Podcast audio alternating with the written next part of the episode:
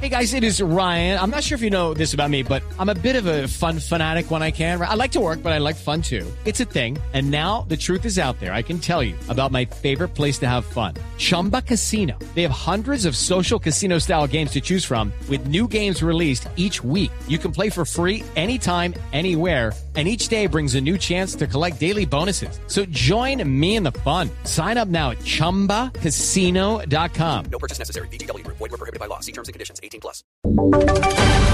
Voces y sonidos de Colombia y el mundo en Blue Radio y BlueRadio.com. Porque la verdad es de todos. Dos de la tarde, 32 minutos. Momento de actualizar las noticias en Blue Radio. La información más importante de Colombia y el mundo hasta ahora. El ministro de Defensa, Luis Carlos Villegas, garantizó la seguridad en las zonas en las que miembros del clan Usuga estarían adelantando un paro armado. Daniela Morales. Hola Silvia, buenas tardes. El ministro de Defensa Luis Carlos Villegas fue contundente al decir que el asesinato de un patrullero y un militar en las últimas horas en vista del paro armado que adelanta en este momento la banda criminal del clan Usuga solamente demuestra que tanto el ejército como la policía están haciendo el trabajo correcto y afectando a esta estructura donde más le duele. Todo esto hace parte de la comprobación de que estamos actuando donde realmente le duele a esa organización mafiosa, porque este llamado plan pistola, que ya ha cobrado antes de, estos, estas dos nuevas víctimas fatales, cinco policías en las últimas 72 horas, lo que prueba es que las operaciones que se han hecho contra Clan Usura han atacado los blancos correctos. Hay que decir, Silvia, que en este momento permanecen literalmente desiertos sectores en Colombia como Turbo, Necoclí y Apartado en vista de este paro armado que adelanta el clan Usuga. Sin embargo, las autoridades han hecho un llamado a la calma. Daniela Morales, Blue Radio. Daniela, gracias. El presidente Santos reiteró que con uh, las negociaciones de paz no le está entregando el país al Castro chavismo. Giancarlo Lozano.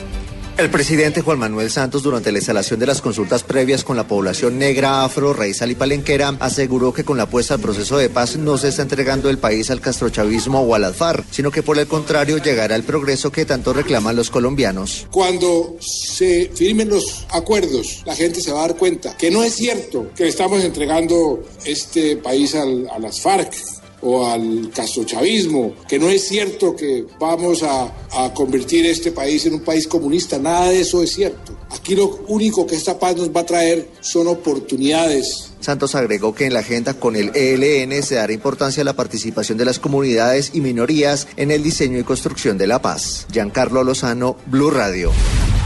Giancarlo, gracias. El gobernador del Cesar manifestó su repudio por la forma en que es suministrada la alimentación escolar en el Colegio Sagrado Corazón del municipio de Aguachica. El mandatario propone un nuevo esquema de contratación. Martín Mendoza con los detalles. Ante el polémico caso del Colegio Sagrado Corazón del municipio de Aguachica, el gobernador del Cesar, Francisco Valle Angarita, propone dividir en tres subregiones la contratación de la alimentación escolar en el departamento para garantizar la calidad de la prestación del servicio a 178 mil estudiantes. Vamos a subregionalizarlo, la operación del manejo de, ocho municipios por tres subregiones, los ocho del sur, los ocho del centro, los ocho del norte, para dárselo a tres operadores de manera diferente para que puedan de de una mejor forma, brindar la eficiencia en la prestación del servicio. El mandatario aclaró que la gobernación suscribió un contrato para el suministro de desayunos y almuerzos a estudiantes de 24 municipios del Cesar, pero en el polémico caso de Aguachica aclaró que es un contrato independiente del municipio solo relacionado con refrigerios. Desde Valledupar, Martín Mendoza, Blue Radio. Mucha atención en noticias internacionales. Se presenta hasta ahora un tiroteo en Richmond, de Estados Unidos. Los detalles con Catalina Vargas. Buenas tardes. Muy buenas tardes, Silvia. La policía de Richmond y los agentes estatales de Virginia informaron hace pocos minutos de un tiroteo en la estación de, autobuses de Greenwood, al norte de Richmond. Hasta el momento no se tiene el número exacto de personas heridas por los disparos. Sin embargo, algunos reporteros de la zona afirman que posiblemente hay cuatro personas heridas que están siendo trasladadas a centros asistenciales. Seguiremos pendientes del desarrollo de esta noticia. Catalina Vargas, Blue Radio. Y ahora en Blue Radio, la información de Bogotá y la región. 236, eh, primicia Blue Radio, la Secretaría de Movilidad de Bogotá aseguró que ya está lista y ya está estructurada la licitación para la renovación de los buses de Transmilenio que, so- que superan el millón de kilómetros recorridos en la fase 1. Carlos Arturo Albino. Son exactamente 773 buses que deben ser renovados. En primicia a Blue Radio, el secretario de Movilidad, Juan Pablo Bocarejo, aseguró que ya se está estructurando la licitación. Al mismo tiempo, reconoció que los buses tenían que ser sustituidos hace mucho tiempo. La renovación de, de la flota, esa renovación de la flota tiene que venir amarrada, digamos, a, una nueva licitación de buses. Hay un retraso importante. En la administración pasada se decidió ampliar los contratos vigentes, ampliar la vida útil de los vehículos. Esos vehículos ya fueron y vinieron a la luna. Si usted cuenta digamos, la cantidad de kilómetros que han recorrido.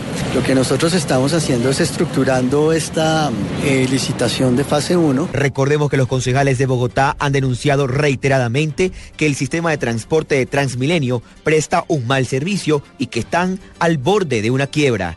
Carlos Arturo Albino, Blue Radio. La Cámara Colombiana de Infraestructura denunció que 370 mil millones de pesos de contratos de la malla vial en Bogotá quedaron en un único frente. Esto durante la administración de Gustavo Petro. Marcela Vargas. El Observatorio de Contratación de la Cámara Colombiana de la Infraestructura llegó a la conclusión de que 370 mil millones de pesos representados en contratos de malla vial local en Bogotá quedaron en manos de únicos oferentes durante la administración del alcalde Petro. Así lo reveló Juan Martín Caicedo, presidente de la Cámara Colombiana de la Infraestructura. Se contrataron cerca de 600 mil millones de pesos en esos cuatro años de la administración Petro. Y eso significó que esa plata se desarrollara a través de 218 procesos contractuales, de los cuales 138 quedaron en manos de únicos oferentes. Eso equivale al 63%, de tal manera que ahí hay un fenómeno muy delicado de concentración en la contratación en las alcaldías locales de Bogotá. Las localidades en donde se dio con mayor frecuencia esta práctica están en Suba con 17 contratos por 52 mil millones de pesos y en segundo lugar Usme con igual número de contratos por un monto de 35 mil millones de pesos. Marcela Vargas, Blue Radio. Marcela, gracias. 238 son de noticias. Más información en blurradio.com y arroba blurradio. Ya llega Blog Deportivo. Feliz tarde de jueves para todos.